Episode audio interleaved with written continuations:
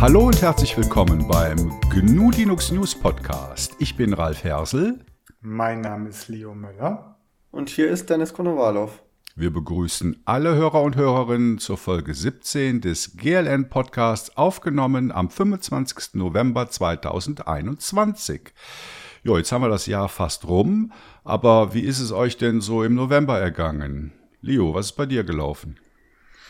Viel zu tun, viel Arbeit, äh, ja, aber auch äh, viel spaßige Sachen, ein paar technisch interessante Sachen, mit denen ich mich jetzt gerade beschäftige. Als ja. da wären? Ja, es gibt jetzt so ein neues System, das kommt von so einem Projekt, das heißt Coop Cloud. Das ist eigentlich für so, ähm, wir hatten ja selber auch mal so einen Verein, Federated Services, ja. wo man, oder halt unser Samuel mit SP-Codes oder der Niklas mit seinen, wie heißt das vom Niklas Dennis? GGC Project, glaube ich. Ja, irgendwie sowas. Ähm, also auf jeden Fall, wenn du halt eigentlich so ein kollaboratives Hosting aufsetzen willst, bieten die halt ein Tool an, das heißt Abra.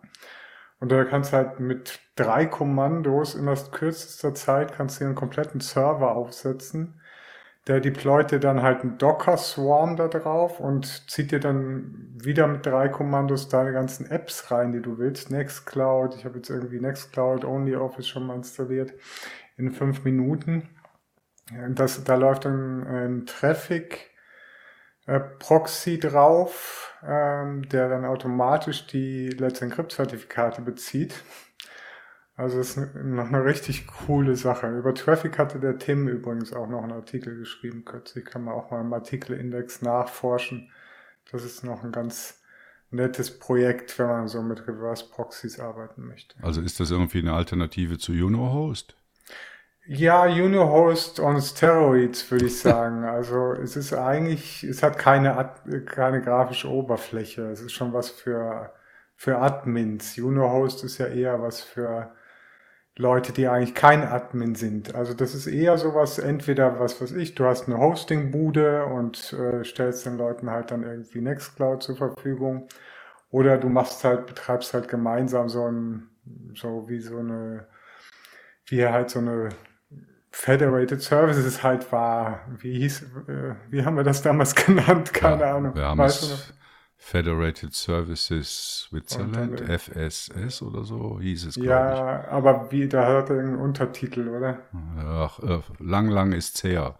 Auf jeden Fall war die Idee, dass man halt gemeinsam als Gruppe halt so, ja, so Community-based Services anbietet, wie es jetzt zum Beispiel auf SP-Codes auch der Fall ist, was wir im Moment von GNU Linux äh, CH auch nutzen. Mhm. Und Dennis, wie war dein November? Ja, also ich hatte eigentlich auch viel zu tun. Äh, was genau ich mache, viele, vieles davon werde ich auch später im, im heutigen Podcast nochmal sagen. Hauptsächlich zu tun mit der äh, Digitalisierung meiner Schule und dem Umstieg auf freie Software. Ja, äh, jetzt gerade arbeite ich an dem Aufsetzen einer kleinen Serverinfrastruktur für unterschiedliche Online-Anwendungen, die ich an meiner Schule bereitstellen werde, wie auch zum Beispiel OnlyOffice, Nextcloud, etc. Verrat nicht zu viel. Ja. Da kommen wir ja sicher gleich noch zu, ne? Ja, und ja, den Rest sage ich dann später im Podcast. Ja, Alles viel klar. zu tun. Ja, viel zu tun und ganz wenig Zeit für Artikel. Ich versuche mich zu bessern und es kommt ja auch noch etwas zu dem, was, wozu auch heute im Podcast was gesagt wird, auf GNULix, bald als Artikel hoffentlich. Genau. Ja, ich hatte auch viel zu tun, nämlich Artikel schreiben für GNU Linux CH. Aber ich habe auch ein neues Hobby. Ja, und mein neues Hobby heißt geimpft werden. Gestern Abend bekam ich einen Anruf von meiner Hausärztin und sie meinte, ich sollte doch heute Mittag antraben, um mir den dritten Schuss abzuholen. Und meine Hausärztin, die wohnt 100 Meter von meinem Büro entfernt. Und da bin ich dann mittags mal schnell rüber und ich kann euch sagen, das war jetzt eine super Experience. Ach, dieses Hobby hatte ich tatsächlich auch im November. Ich habe jetzt meine zweite Impfdosis seit okay. Samstag. Ja, also ich bin dahin und beim, beim letzten Mal, also im Mai, als ich meine erste und zweite bekommen habe, da ging es dazu, wie im Hühnerstall. Also da saßen sie praktisch alle mit hochgekrempelten Ärmeln in den Fluren rum. Und heute war ich da völlig alleine im Büro. Ich bin da durchgewandert oder ins Praxiszimmer rein, habe mir meinen Schuss geben lassen, also das dritte Mal Moderna. Und das Lustige war, also eine Minute danach hatte ich mein Impfzertifikat ausgedruckt vor mir liegen und nochmal 30 Sekunden später hatte ich es in meiner Covid-App auf dem Telefon drauf. Und also die ganze Sache, also Viertelstunde später saß ich wieder im Büro. Also das war jetzt mal so eine Experience. Und ich kann euch sagen, die Nebenwirkungen von dem Zeug sind ja wirklich positiv. Also seitdem kann ich ohne Anleitung Arch Linux installieren und ich kann Wände hochgehen. Bin mal gespannt, ob mir noch irgendwelche, äh, wie heißt das, äh, nicht Schwimmflossen, naja, die Dinger wachsen. Oder? Zwischen den Fingern, oder? Die ja, Schwimmhäute. Schwimmhäute, genau. Also Leute, lasst euch impfen. Äh, gute Sache, oder? Hat viele angenehme Nebenwirkungen. Die Impfshow. Und, ja, genau. Und äh, eben moderner, also um mit Jens Spahn zu reden, das ist ja der Rolls-Royce unter den Vakzinen. Äh, kann ich nur empfehlen. Und äh, ihr wisst ja, denkt dran, es gelten immer noch die 3G-Regeln, geimpft, genesen oder gestorben. Aber jetzt Schluss mit dem Sarkasmus. Ah, ich habe noch einen Pro-Tipp. Also alle, der ist ein bisschen illegal. Also alle, die da jetzt äh, ängstlich sind, sollten mal die Lautstärke bei sich abdrehen. Ich habe nämlich meine Hausärztin gefragt, ja, ob man denn auch BioNTech mit Moderna mischen könnte, sozusagen ein Cocktail. Und dann lachte sie so ganz verschmitzt und meinte, ja, das wäre sogar noch besser, wäre aber nicht zugelassen. So, jetzt könnt ihr also eure Meines Wissens ist es bei uns in Deutschland tatsächlich erlaubt, sich beispielsweise mit moderner boostern zu lassen, wenn man davor zwei BioNTech-Spritzen hatte. Okay, also Soll hier ja auch angeblich besser sein. Ja, ich kann es mir auch vorstellen, oder? Aber hier ist es noch nicht zugelassen, aber das war jetzt so der medizinische Pro-Tipp. Also geht hin, lasst euch impfen, tut was für die freie Gesellschaft. Ja, dann kommen wir zu den Themen. Heute haben wir, sind wir drei Köpfe, haben drei Themen und natürlich ein Interview. Wer heute fehlt, ihr habt schon gemerkt, ist der Ferdinand. Der zügelt nämlich, oder für die Deutschen, der zieht um. Hat er schon angekündigt, oder? Ja, genau. Ins Brandenburgische. Jo, aus dem, was hat er gesagt? Aus dem dreckigen Berlin raus, ne? Ja, hat die Schnauze voll. genau. Äh, wir haben ein paar Hausmitteilungen. Äh, unsere Gewinnspiele, die ähm, erfreuen sich einer Beliebtheit. Wir hatten ja äh, Im September hatten wir so einen kleinen Programmierwettbewerb, ihr erinnert euch, der ist gut angekommen, da haben viele mitgemacht. Im November hatten wir unseren äh, Schreibwettbewerb. Äh, da haben auch einige mitgenommen, also insgesamt sieben, von denen wir sechs dann auch publiziert haben. Bei einem hatten wir ein bisschen rechtliche Bedenken, deshalb haben wir den dann zurückgestellt. Und es gab ja auch tolle Gewinne. Also es gab ein äh, Sony Xperia, keine Ahnung, X. X. Ja. Mit Ubuntu Touch. Mit Ubuntu Touch drauf. Da hat sich, glaube ich, äh, ich weiß nicht mehr, wer es war, aber Gewinner hat sich sehr darüber gefreut. Und dann gab es auch noch einen ähm, exklusiven GNU Linux CH Adventskalender, den Leo äh, nicht designt hat, oder? Aufgetrieben hat. Herstellen lassen. Herstellen lassen hat, genau. Und äh, da das mit den Gewinnspielen äh, so gut angenommen wird, geht das natürlich im Dezember weiter. Aber was wir im Dezember machen, da könnt ihr gespannt sein, das werdet ihr am Schluss dieser Podcast-Folge im Interview hören. Ja, außerdem haben wir ja natürlich äh, unsere Merch-Ware, also die GNU Linux CH T-Shirts. Auch wenn es jetzt bitterkalt ist. ja. Morgen soll es hier anfangen zu schneien. Ja, man kann ja mehrere kaufen und die übereinander anziehen. ja, das ist die beste Empfehlung.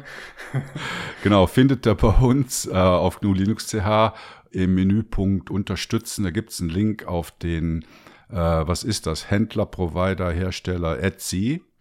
Äh, da gibt es unsere T-Shirts in ganz vielen verschiedenen Farben. Äh, relativ neutral, also da ist nur GNU und Tux drauf, kein Schriftzug, kein Nix, also recht dezent. Äh, kann man auch zu einer Hochzeit anziehen. Oder Beerdigung. genau. Ähm, ja, dann Spenden sind auch wieder eingegangen. Äh, schöne Spendenbeträge, regelmäßige Spendenbeträge. Da bedanken wir uns ganz herzlich bei allen, die unsere Arbeit, unsere unentgeltliche Arbeit da unterstützen. Weiter so, wir brauchen es, freut uns. Vielen Dank. Und dann sind wir auch dabei, ähm, etwas zu spielen. Also ich habe jetzt mal intern eine Gruppe GNU Linux CH Play eröffnet. Da sind wir aber noch ein bisschen am Ausprobieren, wie wir das machen. Da werden wir bei Gelegenheit euch dann über unseren Talk-Kanal und vermutlich auch beim nächsten Podcast äh, weitere Infos geben, wie das denn so laufen soll, dass wir in der Community spielen können. Jo, äh, Feedback gab's auch zum Podcast selbst. Äh, wir hatten ja letztes Mal über Rolling Releases gesprochen. Da gab's von Magoo, gab's da äh, gutes Feedback und Fragen auch zu Arch Linux und Debian. Und generell hat das Feedback äh, bei uns zugenommen, auch auf den Artikeln, weil wir ja die Kommentarfunktion vor ein paar Monaten wieder eingeschaltet haben. Also da wird rege kommentiert und wir bemühen uns auch immer, dass wir die Kommentare so schnell wie möglich freigeben. Äh, heute hatten wir, glaube ich, ein Problem, dass jemand geblockt war. Ähm, Leo, kannst du kurz sagen, was da los war?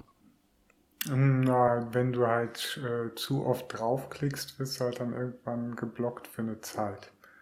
Das ist ganz normal, das ist ein Spam Protection Feature der Software. Also nicht so oft auf den Kommentier-Button klicken. Kommentare ist übrigens für uns als administrativer Sicht sehr aufwendig, muss ich ja mal gesagt haben. Also wir kommen kaum hinterher. Wir moderieren jedes Kommentar. Wir können Kommentare nicht unmoderiert sein, sonst hatten wir das Thema, hatten wir glaube ich schon mal besprochen, sonst ergibt sich da halt so ein, äh, ja, ganz komische Stimmung und das möchten wir nicht. Das heißt, jeder Kommentar muss einzeln freigeschaltet werden. Das macht vorwiegend der Dennis bei uns und der äh, muss halt auch noch in die Schule gehen und so weiter. Ähm, also das heißt, äh, lieber weniger kommentieren, dafür gut. Da haben wir mehr, äh, haben wir weniger Arbeit und alle mehr Freude oder umgekehrt. Genau, Freude hat man auch, wenn man keine Blasenschwäche hat. Und dann kommen wir auch gleich zum ersten Thema. Und wenn ich Blasenschwäche sage, dann rede ich hier nicht über einen urologischen Befund, sondern äh, ein bisschen so über die Kehrseite von Echokammern und den Filterblasen. Ähm, da gibt's zwei Aspekte. Einmal die allgemeine, oder was halten wir überhaupt davon? Äh, von, von diesen Blasen. Und der zweite ist, äh, befinden wir uns selbst darin und wir kommen und wie kommen wir da raus? Also da meine ich jetzt uns selbst, GNU Linux CH und die Community, die daran teilnimmt. Ähm, also ich meine, es gibt ja mehrere Aspekte von den Blasen, oder? Man kennt das, man hat bestimmte Suchbegriffe und äh, äh, aufgrund dieser Suchbegriffe, wenn man die falsche Software verwendet, äh, bekommt man dann immer wieder die gleichen Ergebnisse auf Suchmaschinen. Oder zum Beispiel, wenn man jetzt gerne bei Amazon oder so einkauft, dann bekommt man Produkte angeboten, die sich daran orientieren, was man bisher gekauft hat. Oder wenn wir an Musikstreaming denken, jetzt bei Spotify oder so, dann wird einem, wird dann auch immer davon ausgegangen, dass das, was man einmal gehört hat, dass man das immer wieder hören will. Ne? Das sind eben solche Filterblasen. Ähm, man kann es aber auch jetzt aus einer Community-Sicht sehen und sagen, okay, man hat bestimmte soziale Räume, äh, thematische Räume, in denen alle Leute über das Gleiche reden oder über Kaninchenzucht oder Modelleisenbahn oder von mir aus freie Software. Und da kumulieren sich natürlich die Meinungen. Und es geht dann halt immer wieder über das gleiche Thema. Und äh, es gibt ja auch den anderen Begriff der Echokammer. Und da hat man halt den Effekt, dass sich Meinungen verstärken. Also die Leute, die da einer Meinung sind, die bestärken sich selbst und schaukeln sich dann hoch darin. Und das macht es natürlich zu einer Schwäche der Blase, deshalb der Titel Blasenschwäche. Also die Frage ist ja dann auch, äh, wenn wir jetzt wieder auf freie Software zurückkommen, wie kann freie Software für ein breiteres oder anderes Zielpublikum interessanter gemacht werden? Da habe ich neulich beim Podcast Destination Linux, da gab es einen, einen Hörerkommentar, der meinte, ja, Linux, das sollte man doch eigentlich nur für Nerds und nur äh, für Technikbegeisterte anbieten.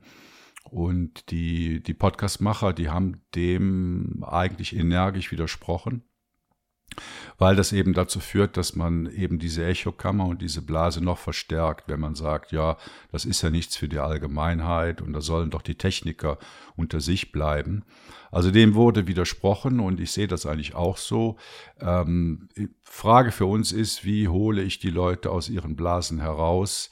Ähm, und eine mögliche Antwort darauf ist, indem ich in andere Blasen eintrete. Also man kann ja sagen, je, je heterogener je breiter man in der Gesellschaft und bei den Interessen aufgestellt ist, desto weniger verliert man sich in bestimmten Blasen.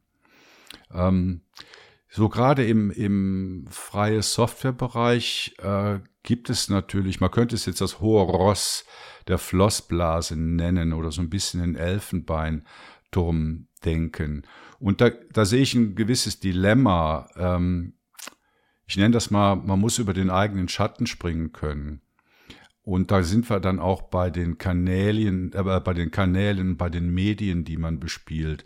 Wenn man natürlich sagt, ja, ich rede nur über Werkzeuge oder ich verwende nur Werkzeuge, verwende nur Kanäle, die auf freier Software basieren, dann zementiert man meiner Meinung nach diese Blase damit. Äh, ich denke, das ist ein kontroverses Thema. Also um es mal konkret zu machen, soll ich jetzt die Botschaft auch über, was weiß ich, Roblox, äh, Godot, TikTok, äh, was es sonst noch so gibt an Kanälen, die gerade Jugendliche ansprechen, äh, auch gehen? Oder bin ich da sehr strikt und verwende jetzt nur freie Plattformen dafür? Dio, Dennis, was ist eure Meinung dazu? Also ich finde, es ist durchaus vertretbar, unfreie Plattformen dazu zu verwenden, um andere Menschen unter anderem über freiere Plattformen zu informieren. Das, wenn man Menschen wirklich erreichen möchte, die davor noch nicht mit freier Software in Berührung gekommen sind, muss man sie ja auch dort ansprechen, wo sie eher so eine Information finden würden. Wenn wir jetzt zum Beispiel zur Kommunikation ausschließlich auf Flyer-Plattformen wie Mastodon oder Pixelfed oder ähnliches zurückgreifen oder zur Kommunikation nur auf Matrix, da werden wir dort natürlich nur Leute erreichen, die sowieso schon wahrscheinlich über freie Software genug aufgeklärt sind und das wahrscheinlich auch aktiv im Leben nutzen. Ich finde, um neue Zielgruppen zu erreichen, sollte man schon auf unfreie Plattformen auch zurückgreifen und dann die Leute eher langsam darauf vorzubereiten und sie davon überzeugen und denen zeigen, wieso auch alternative Plattformen eventuell genauso gut oder besser sind. Mhm. Also wird einem dann schnell vorgehalten, ja, ihr äh, predigt Wasser und trinkt Wein? Leo. Ja, das ist ja so ein grundlegendes Problem, das ist ja kurz eben schon angesprochen.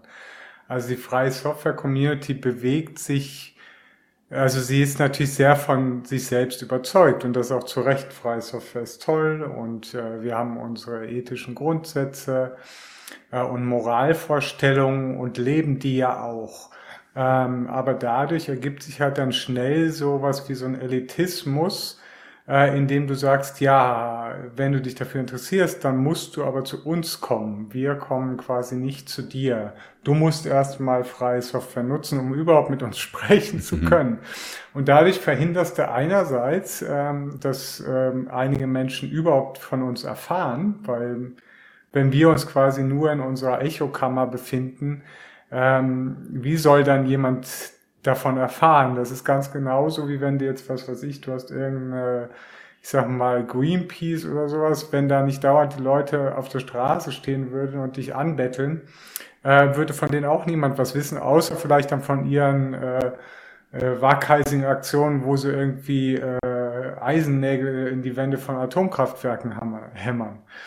Ähm, aber du siehst, wenn man nicht auf die Leute offen zugeht und sagt, okay, ja, äh, uns gibt es und natürlich bevorzugen wir freie Software und das nächste Mal, wenn du uns jetzt irgendwie, äh, was weiß ich, unseren Podcast anhörst oder unser Video anguckst oder unsere, äh, mit uns chattest, wäre es cool, wenn du dann irgendwie freie Software nutzen würdest. Ähm, aber überhaupt, um mal in Kontakt zu treten, um überhaupt mal ähm, sich auszutauschen, halte ich das für unheimlich wichtig. Mhm. Ja, und bei GNU Linux CH geht es uns natürlich auch darum, äh, weiteres, anderes Zielpublikum, breitere Schichten anzusprechen. Und da ist eben die Frage, wie macht man das? Also ich glaube, wir sind uns einig, dass man aus der eigenen Blase ausbrechen muss und auch da fünfmal gerade sein lässt. Ähm, ich denke, es geht äh, zum einen dazu, dass man die Kanäle ausweitet. Also bisher haben wir ja eigentlich nur Text, also die Artikel, die wir schreiben und Audio, den Podcast, den wir machen. Äh, Video haben wir schon. Äh, kommt jetzt, kommt jetzt. Ja, haben wir schon mal versucht, wieder eingestellt. Ist gerade wieder am Anlaufen, dass wir das machen. Gaming habe ich vorhin erzählt. Äh, auch da planen wir was zu machen. Also das ist andere Kanäle, weitere Kanäle bespielen, weitere Inhalte bieten. Wir haben auch schon gemacht, die gesagt, die Gewinnspiele laufen gut. Ich habe mir auch noch überlegt, ob unsere Artikel vielleicht für viele zu schwierig sind, ob man auch mehr einfache Inhalte anbieten sollte. Also die Frage. Nee, Leo, du wolltest was sagen? Nein, ich sag was. Okay, also die Frage ist, an wen genau richten wir uns? Äh, ich finde, bei GNU Linux CH haben wir schon diesen eigentlich guten Mix aus sowohl Inhalten für Einsteiger als auch oft auch Profi-Artikeln, zum Beispiel wie eben diese Inhalte zu Traffic oder so, was sich schon an die Leute richtet, die wissen, was sie tun und eben neuere Software gerne kennenlernen wollen. Wir haben auch viele Artikel, die wirklich aus Anwendersicht für normale Anwender geschrieben sind und auch wirklich dazu gedacht sind, dass einfach normale Leute, Einsteiger, die bisher noch nicht so in dem Thema drin waren oder allgemein noch nichts damit zu tun hatten, trotzdem diese nutzen können, um so ein bisschen in das Thema einzusteigen und sich zu informieren. Denke ich ehrlich gesagt auch. Also ich denke halt für diese, gerade für diese Einsteigerthemen, also wir planen jetzt, oder wenn der Podcast veröffentlicht ist, schon die erste Folge der GNU Linux News Show raus. Äh, also quasi eine, eine Streaming-Show, Live-Streaming-Show, äh, die wir jetzt ähm, aufbauen, die dann auch auf unterschiedliche Plattformen gestreamt wird. Äh, natürlich auch auf PeerTube für unsere treue freie Softwaregemeinde, aber auch auf Twitch, um wirklich auch mal andere Menschen zu erreichen. Ähm, und dort geht es wirklich, ja, mal wirklich so um die ganz einfachen Sachen. Da fangen wir mal an, hey, wie seid ihr überhaupt zu Linux gekommen? So, also, und warum nutzt er das denn heute noch, wenn er irgendwie damit angefangen hat? Warum, was hat euch davon abgehalten, jetzt irgendwie Windows zu nutzen oder macOS? Ähm, und solche Sachen finde ich halt extrem wichtig und da eignet sich das Videoformat sehr gut. Das Videoformat eignet sich allerdings nicht sehr gut für Anleitungen, für ausführliche Beschreibungen, überhaupt für, ähm, für das, was wir auf GNU Linux CH in Artikelform wiedergeben, äh, eignet sich das Videoformat äh, in den allermeisten Fällen eher nicht. Von daher denke ich, man sollte auch wirklich schauen, was passt in welcher, welches Format. Also zum Beispiel die GNU Linux News Show wird nicht unseren Podcast ersetzen. Unsere Artikel werden nicht äh, die Show und den Podcast ersetzen und auch nicht unsere Chat-Community, äh, sondern wir versuchen wirklich ein Gesamtbild zu gestalten und da in den Kanälen, wo es passt, die entsprechenden Informationen auch zu platzieren. Ja, liebe äh, Hörer und Hörerinnen, äh, eure Meinung interessiert uns dazu auch. Also was wäre jetzt euer Tipp, um ein breiteres Publikum zu erreichen? Welche Kanäle, welche Inhalte sind dafür geeignet, um aus der Blase auszubrechen? Und übrigens, Blasen gibt es auch im Toolbereich. Ne? Also wenn man jetzt über Kommunikationswerkzeuge äh, wie Discord äh, spricht, was sehr beliebt ist, da fragt sich, ob man dagegen revoltieren sollte. unfreiwillig, unfreiwillig.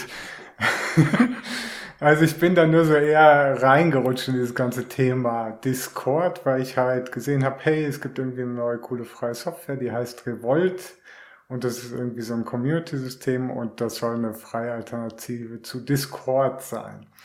Und ich hatte halt mit Discord eigentlich bisher fast nichts zu tun. Ich hatte das irgendwie mal installiert, war dann in so einer Gruppe drin, die nichts mit Computern zu tun hatte. Äh, die haben dann aber irgendwie so einen Aufräumautomatismus. Das heißt, wenn du dich da irgendwie 30 Tage nicht angemeldet hast, wirst du wieder rausgeschmissen, dann musst du wieder Betty Betty machen, dass du dann halt wieder reinkommst. Und das habe ich irgendwie zweimal gemacht und dann habe ich gesagt, ja, jetzt könnt ihr mich mal, ist mir zu blöd.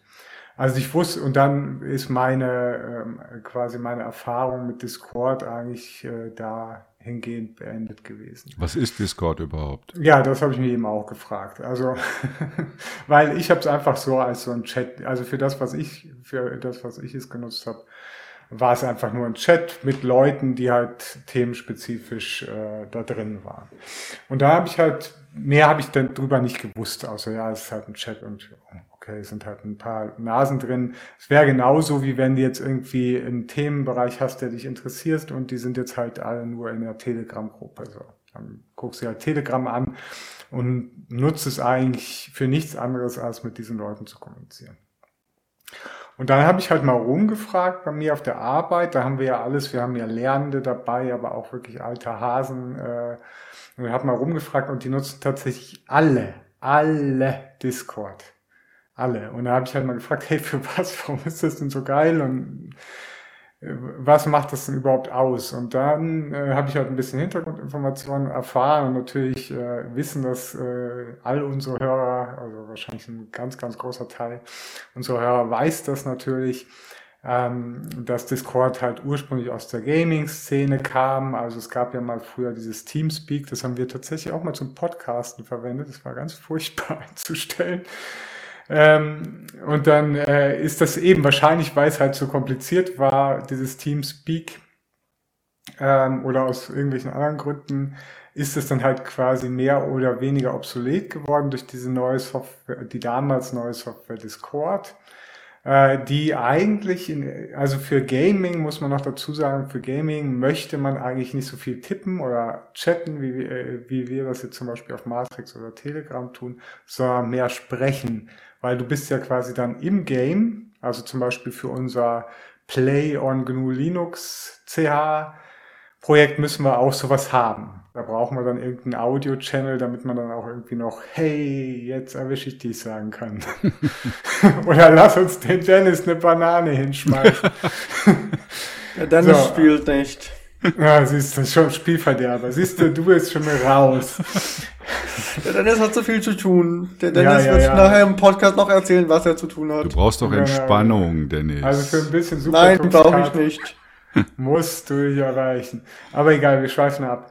Also auf jeden Fall ähm, kommt es halt eben aus dieser Gaming-Szene und da war halt das Voice, also Audio, eigentlich ähm, das Wichtigere.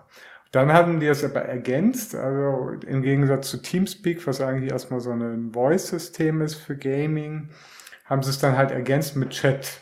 Also das heißt, wenn du nicht games, kannst du dich dann mit deinen Buddies halt dann über das Game unterhalten oder äh, Pläne schmieden oder was weiß ich auch. Und dann haben sich dadurch, haben sich dann halt auch viele Entwickler halt in, in Discord, also auch viele Spieleentwickler dort halt angesiedelt. Da baut man dann sozusagen, das heißt in dem Kontext Server, dann baut man so einen eigenen Server auf. Also das hat eigentlich nichts mit einem Server zu tun. Ich habe mich dann immer gefragt, hey, warum Server? Muss ich mir den installieren? Brauche ich da irgendwie einen Node-Server für oder was? Hat damit nichts zu tun, es ist einfach nur eine Bezeichnung, es ist einfach, ja, äh, so ein Konglomerat oder so ein, ja, ich würde mal sagen, Gefäß, wo man dann seine Community drin aufbauen kann. Äh, und dann haben halt zum Beispiel irgendwie ein Gaming-Clan hat dann so einen Server oder halt äh, eben Spieleentwickler, äh, mit denen man kommunizieren will, die haben dann so eigene Server und die haben dann einfach in diesen Servern dann eigene Kanäle und das können entweder Audio- oder Textkanäle sein.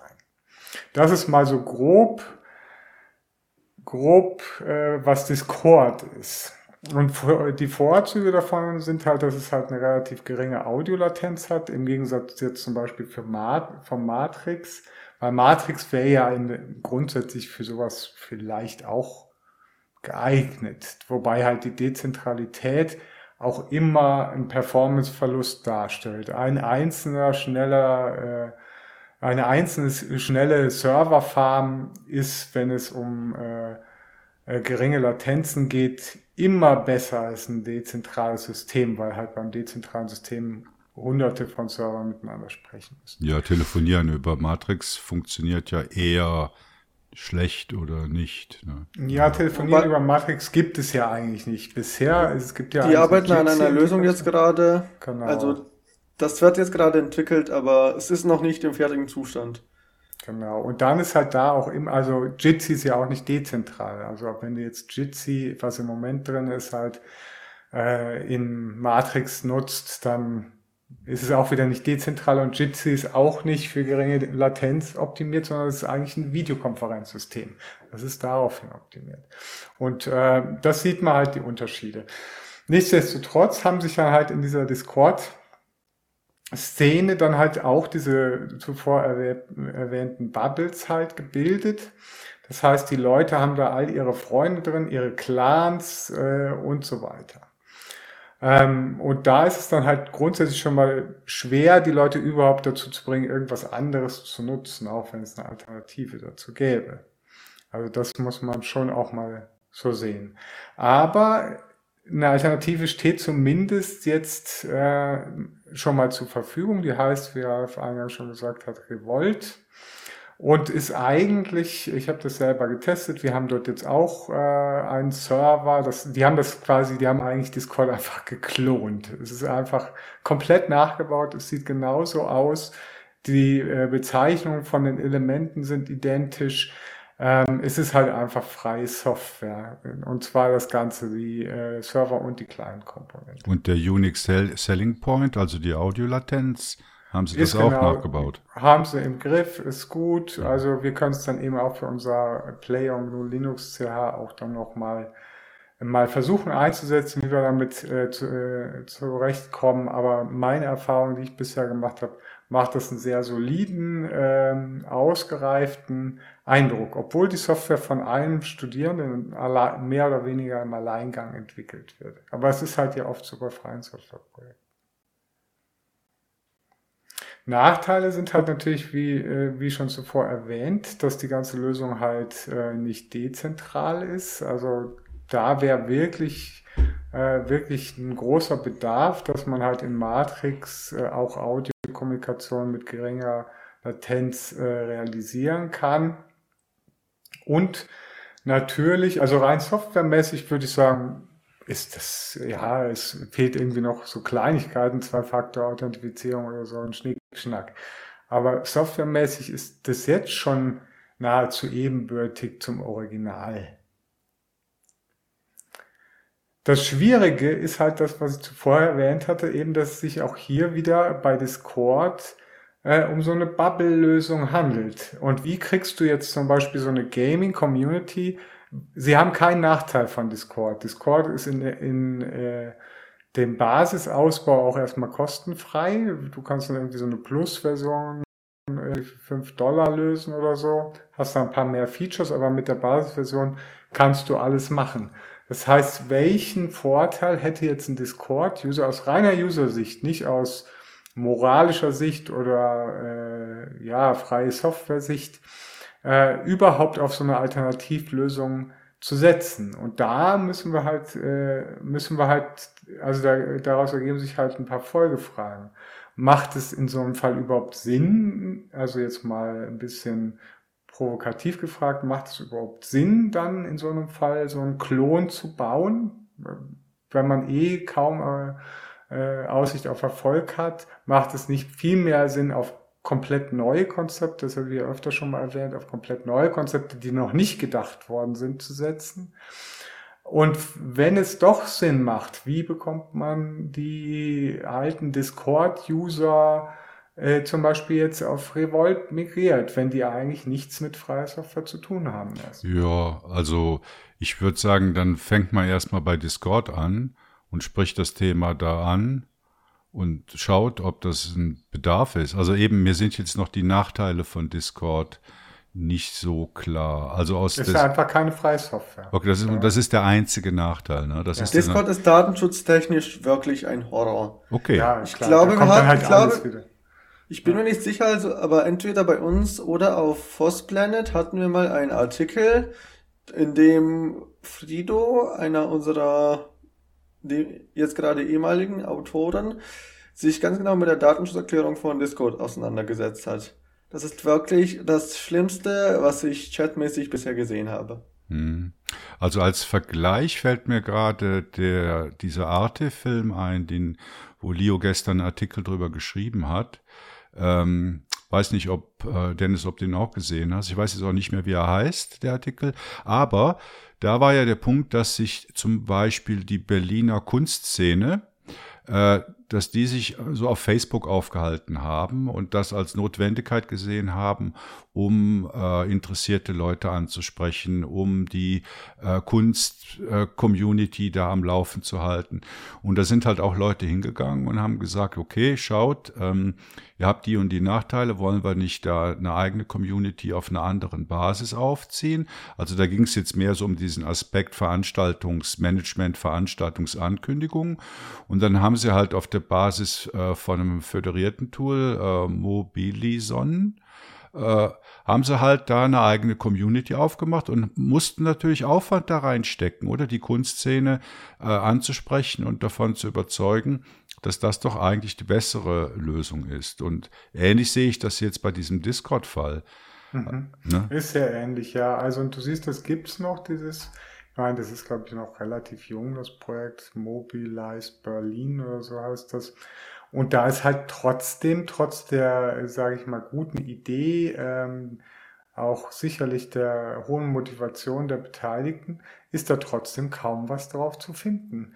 Im Vergleich jetzt zu einer Plattform wie Facebook. Das heißt halt ein paar Leute und dann geht halt natürlich bei den Leuten, die, die das äh, initial irgendwie gut fanden und dann gesagt haben, okay, wir wollen das jetzt machen, wenn die dann sehen, ja, wir posten jetzt hier unser Zeug, aber es macht zieht keiner mit, und die anderen posten ihr Zeug eh alles nur auf Facebook und die User sind auch auf Facebook, dann verlieren die halt auch die Lust wieder daran. Ganz braucht, verständlich. Ja, man braucht halt einen Durchhaltewillen, oder? Da darf man halt nicht nach ein paar Monaten die Flinte ins Korn werfen. Ich meine, den Effekt, den haben wir ja Immer. Also äh, ich sage jetzt mal ganz platt, wie oft haben wir das Jahr des Linux-Desktops ausgerufen? Also das siehst du ja überall in der Szene. Und trotzdem gibt es ein Wachstum und trotzdem gibt es ein steigendes Interesse. Ich verweise hier gerne auf den Koalitionsvertrag von gestern. Also äh, ich glaube, es braucht halt wirklich äh, Durchhaltewillen und äh, wenn man zu früh aufgibt, dann wird das auch nichts, oder? Dann obsiegt die das Bequemlichkeit und die Blase. Ja, das ist klar. Aber die, äh, also es bleibt halt trotzdem ähm, quasi du, der einzige Hebel, den du hast, ist halt zu versuchen, wirklich die ethischen vor, äh, Hintergründe, deswegen sage ich immer, also freie Software mit, ja, es kostet nichts zu argumentieren, ist eigentlich grundsätzlich immer falsch sondern man muss wirklich halt die äh, Wertevorstellungen hinter freie Software versuchen zu kommunizieren. Und wenn das klappt, dann hat man eine sehr gute Chance, damit weiterzukommen. Ob das jetzt quasi irgendein Gamer, der in seinem Clan einfach nur mit äh, seinen Kumpels da sich bei World of Warcraft die Köpfe einhauen will, interessiert, wage ich ehrlich gesagt zu bezweifeln. Ja, es muss halt einen gewissen Coolheitsstatus in solchen Communities erreichen. Oder dass man halt sagt, wie, wir sind da. Und das ist okay. jetzt the new kid on the block. Oder? Und, und der, der alte Kram, das sind doch nur alte Leute und das wollen wir nicht mehr. Und wir haben jetzt da halt ein, wir jagen eine, eine, eine neue Sau durchs Dorf und die, das ist eben eine freie Sau und das finden wir jetzt gut. Also ich glaube, es hat sehr viel mit so, mit so psychologischen mhm. und, und so äh, Zusammengehörigkeitselementen, was man jetzt toll findet, äh, zu tun. Aber das müssten wir halt mal rausfinden. Da kann sicherlich der Dennis äh, auch noch helfen, weil der ist ja in dem Alter wie man das erreichen kann, eben das halt jetzt als äh, das neue, äh, den neuen heißen Scheiß irgendwie äh, bekannt zu machen. Ja, aber ich, ich bin nun wirklich nicht der, den man bei sowas fragen soll. Ich bin genauso in derselben Blase drin wie ihr beide. ja, das ist eben das Problem. Und da müssen wir halt schauen. Oder, oder halt dann wirklich sich die Frage stellen, ähm, also ohne das jetzt irgendwie äh, runter machen zu, äh, äh, zu müssen irgendwo zu wollen, genau. Äh, ob dann in so einem Fall wirklich dieser freie Nachbau, dieser äh, wirklich 100% identische Klon tatsächlich Sinn macht. Wobei wir Kann müssen schauen, wir, wir, müssen aber auch noch schauen, wer ist, sind denn überhaupt die User von Discord? Der Unterschied bei, von Discord und vielen anderen Plattformen ist ja auch unter anderem, dass auf Discord auch viel die technische Community unterwegs ist. Es gibt viele auch wirklich sehr große Server von Programmierkanälen, Technikkanälen oder ähnlichem. Das ist eben nicht nur Gaming, es hat sich auch so eine echte Chat-Plattform entwickelt. Das stimmt, da, ich glaube, die Ubuntu-Community ist doch auch irgendwann auf Discord gezügelt, umgezogen. Jedenfalls ich mhm. weiß jetzt nicht zu Ubuntu, aber ich kann auf jeden Fall sagen, es gibt viele Communities auf Discord, in denen es unter anderem viele, auch viele Leute geben wird, die eben auf die Werte von freier Software doch eher viel Wert legen. Und wenn man die darüber informiert, dass es eben eine solche Möglichkeit gibt, eine freie Alternative gibt, werden sich da bestimmt auch welche finden, die gerne darauf wechseln. Und wenn erstmal eine Plattform eine bestimmte große Nutzerbasis erreicht, ist es auch viel einfacher, diese zu empfehlen weil es dann nicht mehr die Ausrede geben kann, da ist ja keiner, wieso soll ich da nicht wechseln? Ja, und der Datenschutzaspekt ist natürlich auch ganz wichtig. Ich meine, das nicht außer Acht zu lassen. Und da sollten wir vielleicht noch mal einen Artikel bringen. Ich ja. meine, da kann man den Frido vielleicht doch noch mal motivieren, dass er das noch mal auffrischt für GNU Linux CH. Das wäre sicherlich interessant. Ja. ja, und Datenschutz, da muss man auch bei Discord schauen, da sind ja auch eben viele Jugendliche, viele Kinder. Und da sollte man eventuell auch zum Beispiel für Eltern gewisse Informationen bereitstellen, wieso man denn jetzt dem eigenen Kind eher dieses Revolt als Discord empfehlen sollte und was denn die, die Probleme bei Discord sind. Also sicher zählen die rationalen Argumente, die ihr jetzt aufgeführt habt, die, die zählen viel. Aber ich habe fast das Gefühl, dass so dieser Hype-Faktor, dieser Coolness-Faktor, dass der in, in solchen Gruppen fast noch mehr zählt. Und der hat dann auch nichts mit, nicht so viel mit, ja, wo sind denn alle anderen und was machen denn alle anderen zu tun? Das ist dann auch so ein bisschen sich absetzen wollen und was Neues, Cooleres machen wollen. Und da brauchst du eben dann nicht so viele, oder? Das, das wächst dann. Du hast dann irgendwie so ein paar, wie soll ich die nennen, so ein paar Alpha-Tiere, die dann die neue Losung, Lösung, Losung durchgeben und, und, und sagen, wir sind jetzt auf Revolt oder was weiß ich wo. Und dann hat das so ein, so ein, so ein Sogeffekt. Das kann funktionieren. Ich meine, zumal, ich meine, wenn man sich die Webseite anguckt von Revolt zum Beispiel, die kommt genauso als das neue Ding daher. Und der äh, Entwickler kommt ja auch aus der Szene. Das ist ja ein Kind dieser Szene sozusagen. Von daher ist es vielleicht gar nicht so schlecht. Also wenn jetzt zum Beispiel irgendwelche alten Hasen jetzt sagen, wenn wir jetzt, Ralf und ich jetzt sagen würden, wir programmieren jetzt Discord nach, kennen das aber eigentlich gar nicht, haben das nie genutzt und finden es eigentlich auch kacke, äh, hat das wahrscheinlich viel weniger Erfolg, als wenn das jemand macht, der äh, es irgendwie Discord cool fand, aber es noch viel cooler äh, gefunden hätte, wenn es freie Software gewesen wäre und jetzt halt eine freie Alternative dazu baut. Und da fällt mir jetzt gerade eben noch was ein. Man muss auch beachten, bei solchen Plattformen, auch wenn wir jetzt äh, ein Artikel erst letztens von ich, von jemand von euch, glaube ich, hatten, dazu, dass freie Software eigentlich kein Wunschkonzert ist, zählt, zählt bei solchen Pro Projekten, wo noch wenig Nutzer sind, eben auch, dass die ersten, die kommen, die Plattform mitgestalten können. Wenn die ersten Nutzer, die zur Plattform wechseln, eben irgendwelche Funktionen wirklich haben wollen, oder von, oder das ist jetzt ein, du meintest ein Klon von Discord. Ich kann mir nicht vorstellen, dass alle alles an Discord mögen. Wenn es dieser Plattform jetzt gelingt, sich als das bessere Discord darzustellen, tatsächlich auch nicht nur ideologische und lizenzbedingte Vorteile, sondern auch wirklich für den normalen Nutzer einen Grund zu schaffen, wieso das jetzt besser ist, dann finde ich, kann man von einem gewissen Erfolg erwarten. Super. Also wir, es bleibt spannend. Wir versuchen es dann mal mit unserer Spielesitzung mit dieser Software und dann können wir nochmal berichten, wie es geklappt hat. Mhm. Ja, liebe Hörerinnen und Hörer, wir haben es ja heute von Blasen und Schwächen von Blasen und da stellt sich natürlich auch die Frage, wie sieht das so im Ausbildungs-, im schulischen Bereich aus? Und da haben wir natürlich heute den Spezialisten überhaupt mit im Podcast, weil Dennis ist jemand, der im Schulbetrieb die Blasen platzen lässt. Ja, also ich wollte eigentlich auch damit anfangen. Wir haben heute ganz viel über Blasen geredet und Bildung ist nochmal die Blase über allen anderen Blasen. Es ist quasi Standard, dass die standardproprietäre Software auf dem Markt überall im Bildungsbereich genutzt wird. Und besonders da ist es wirklich schwer, die Leute zu überreden und die zu überzeugen, auf alternative Software zu wechseln. Aber wer mich kennt, weiß, ich versuche es trotzdem. An meiner Schule habe ich jetzt vor circa einem halben Jahr eigentlich die im großen Format die Initiative gestartet, dass wir möglichst auf freie Software wechseln.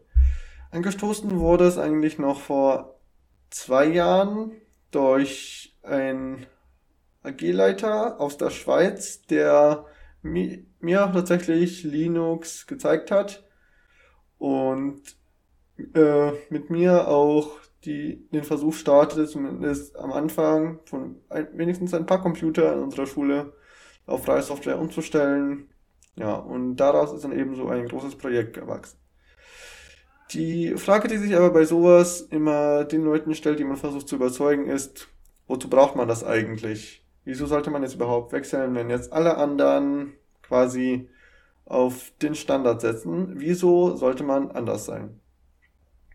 Und man muss eben auch beachten, wie auch bei Discord, auch hier, man hat es mit Kindern zu tun.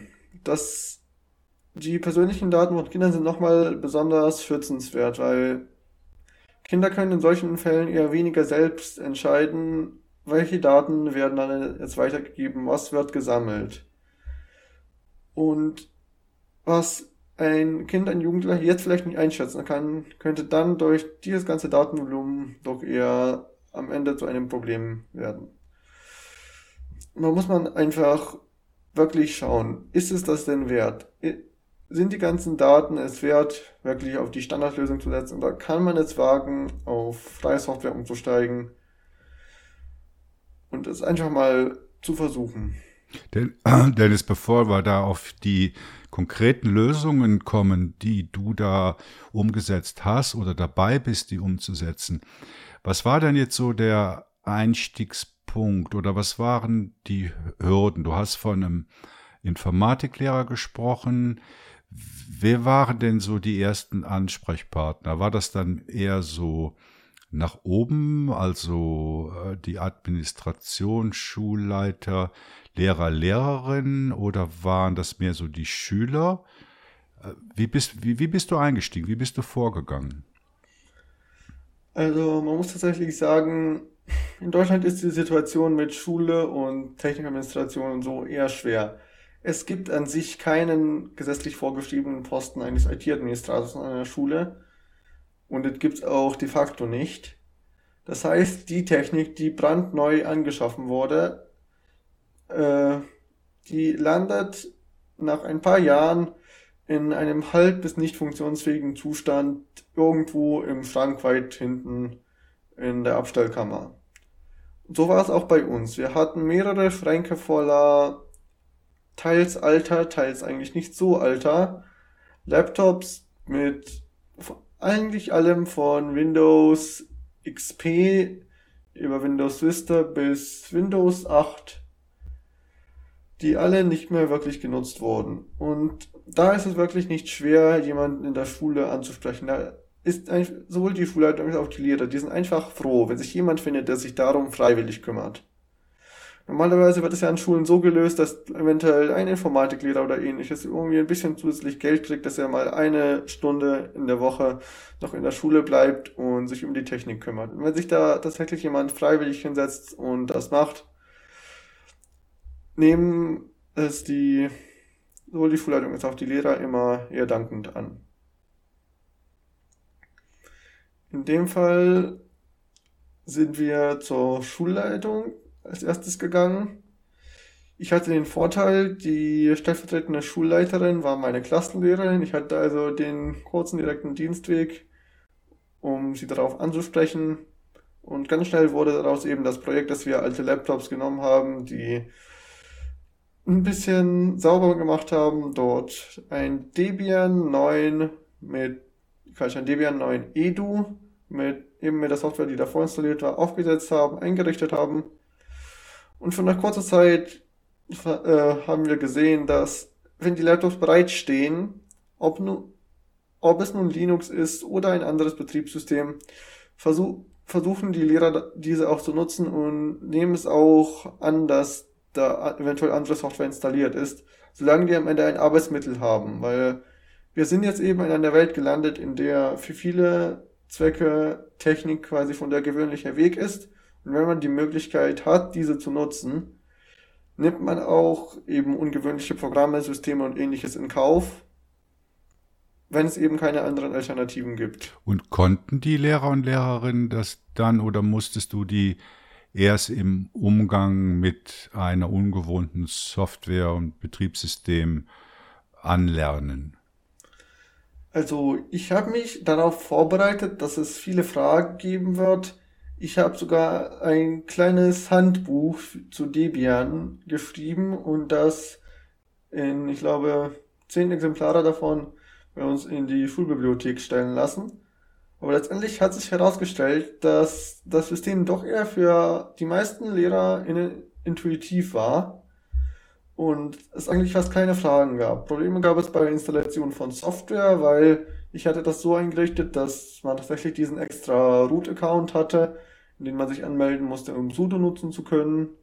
Und ja, das bereitete am Anfang Probleme, aber am Ende haben wir, ich mir es einfach so gelöst, dass wenn jemand Software wollte, es ein Antragsformular gab, die Person meldet das bei mir und ich installiere das. Und das hat am Ende auch geklappt. Und die Bedienung war jetzt meines Wissens zumindest für niemanden ein Problem. Und wie war das von Seiten der Schüler und Schülerinnen? Also ich hatte tatsächlich auch von Schülern Rückmeldungen, dass die Lehrer bei ihnen gerne diese Laptops im Unterricht einsetzen. Die, ich hatte zumindest nichts Negatives gehört, also alle fanden es okay. Es gab Leute, die doch eher fragten, wieso nehmen wir denn nicht Windows, wieso setzen wir denn jetzt auf Linux? Aber der größte Teil war entweder sehr zufrieden oder einfach damit einverstanden. Hast, hast du denn jetzt auch bei, den, bei der Schülerschaft irgendwelche Infoveranstaltungen gemacht, um, was weiß ich, was über, über freie Software, vier, Frei, vier Freizeiten, vier Freiheiten äh, zu erzählen oder, oder nicht?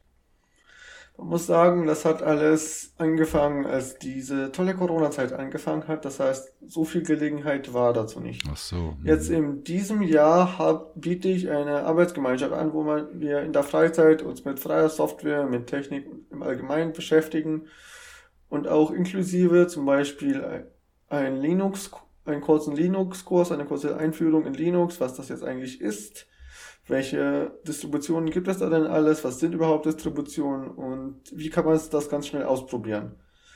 Und als ich dann jetzt die nächste Runde für November angekündigt habe, hatten sie auch tatsächlich zwei Lehrer bei mir gemeldet, dass sie von davor was von Linux gehört hatten und gerne mal sich mal anschauen würden, was das denn ist und wie man wie man das nutzt und ob man das nicht mal ausprobieren sollte.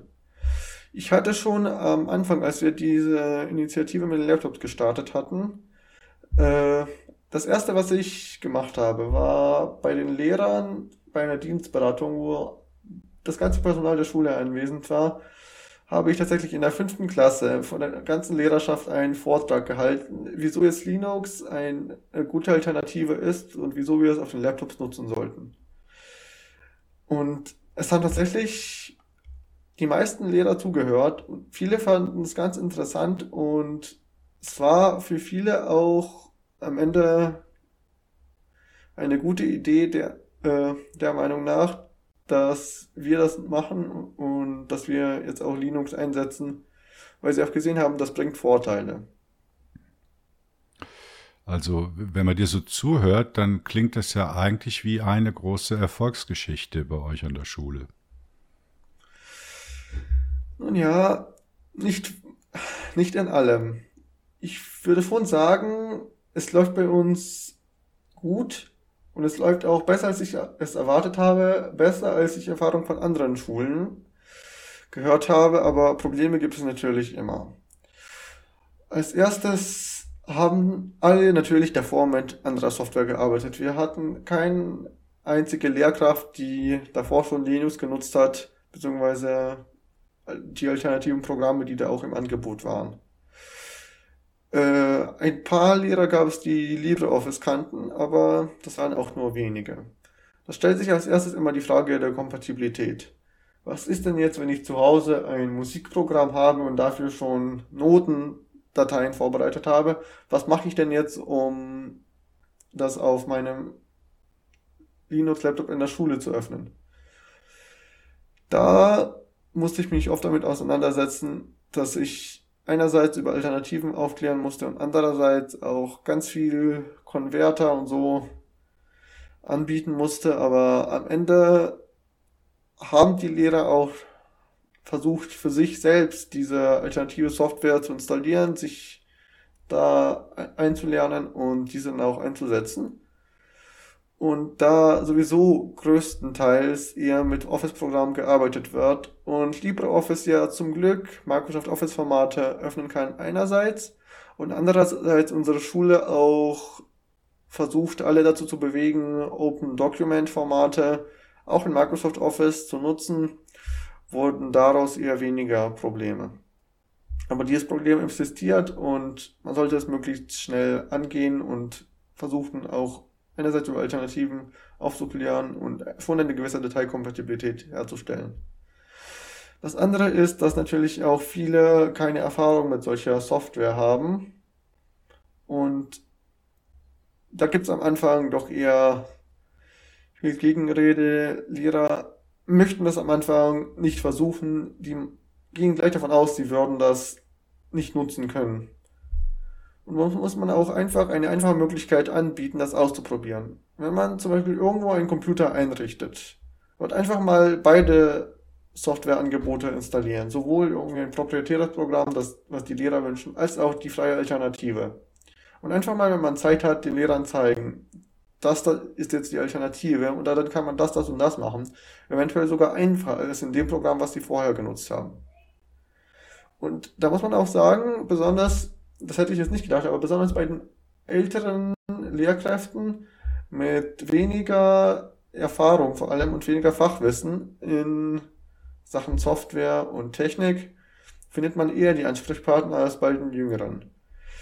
Die älteren Lehrkräfte sind aufgeschlossener den anderen Alternativen gegenüber, weil sie kannten sich schon davor nicht wirklich gut mit der proprietären Software aus.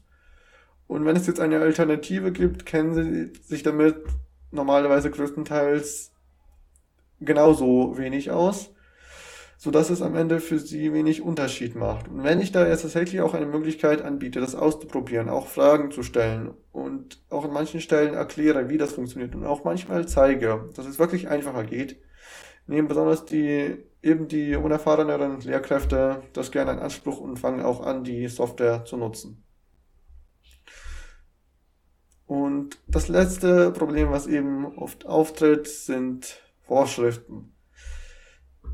Es, Bildung ist ja ein Sektor, welcher auch von öffentlicher Verwaltung stark abhängig ist. Und da gibt es auch eben oft Vorschriften. Wir haben Lehrbücher, die sich auf bestimmte Software stützen und wir können keine anderen bestellen. Wir haben allgemein Vorschriften, dass wir zum Beispiel in der Verwaltung nur bestimmte Software einsetzen müssen, weil das eben alle anderen tun. Und da muss man einfach vielleicht an die, auf die entscheidungstragenden Personen zukommen und versuchen, das von, ganz am Anfang zu klären. Und da findet sich eventuell doch eine Möglichkeit, die Software zu nutzen, ohne dass das für jemanden ein Problem ist. Also das sind ja ganz viele Tipps, die du jetzt hier abgegeben hast und ich kann mir vorstellen, dass es in der äh, Zuhörerschaft auch einige gibt, die an Schulen sind und die vielleicht eine ähnliche Herausforderung doch haben. Ich denke, da konnte man jetzt viel äh, von dir lernen, aber es gibt ja auch noch äh, einige Quellen im Internet, äh, die sich mit dem Thema beschaffen. Äh, welche hast du da genutzt? Ja, also zum Informieren gibt es einerseits das, was du du mir tatsächlich, Ralf, empfohlen hattest. Lernen wie die Profis.ch ist eine Ressource, die von der Free Software Foundation Europe bereitgestellt wird. Dort wird ein, einfach kurz und bündig aufgeklärt, wie, wieso sollte man denn überhaupt auf freie Software im Bildungsbereich setzen? Was sind die Vorteile und wie geht man damit um? Wie setzt man das am besten um? ist tatsächlich eine kurze, aber doch ganz gut gemachte und wichtige Ressource und die ganz einfach genutzt werden kann und die ich auch empfehlen kann.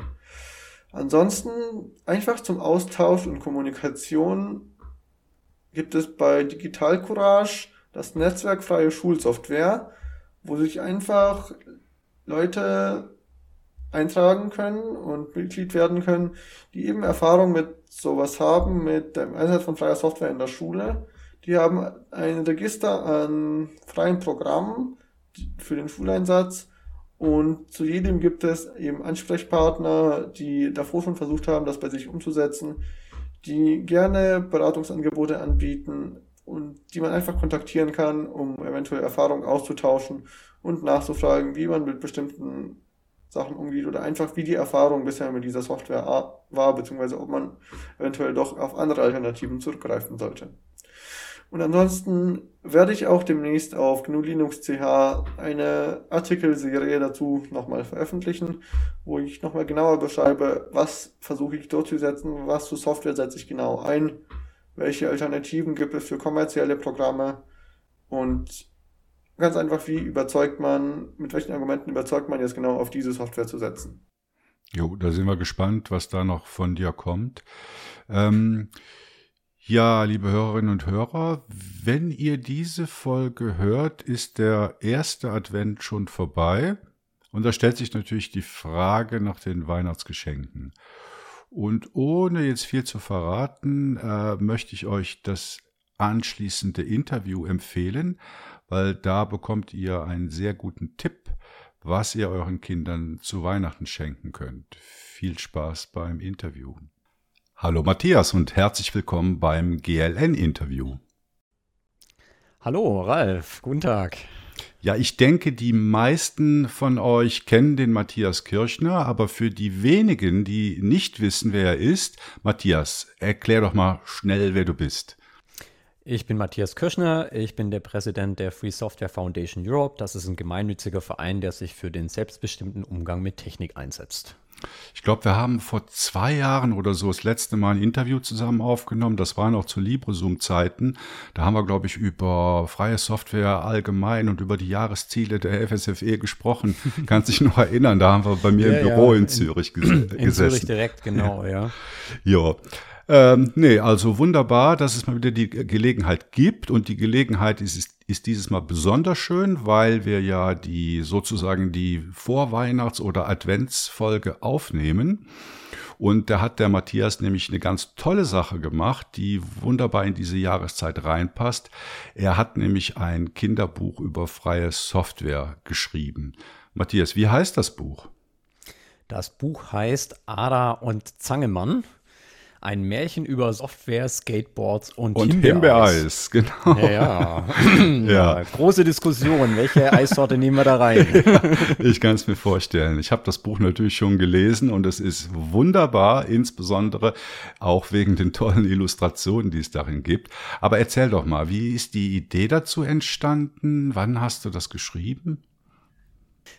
Also die Idee kommt eigentlich daher, dass ich so 2017 habe ich das erste Mal eine Mail bei uns äh, bei der FSFE an so Diskussionslisten geschrieben, gemeint, äh, habt ihr denn gute äh, Empfehlungen zu Büchern, bei denen man Kindern äh, erklären kann, was freie Software ist oder auch generell erklären kann, was Software ist? Und äh, dann habe ich da ein bisschen Rückmeldung gekriegt und irgendwie war nicht so ganz das dabei, was ich mir so vorgestellt hatte und äh, was so äh, was ich eben jüngeren Kindern dann auch so, meinen eigenen da auch mit erklären konnte, was ich denn da arbeite und so ein bisschen die, die, ähm, das Interesse an Software mitzuwecken, ne? dass dieses, dieses Tüfteln, diese, dieser, äh, dieser Drang an, wie funktioniert denn diese Technik um uns herum und äh, dass sie dann auch so da selber auch bestimmen können wollen, wie das dann funktionieren soll.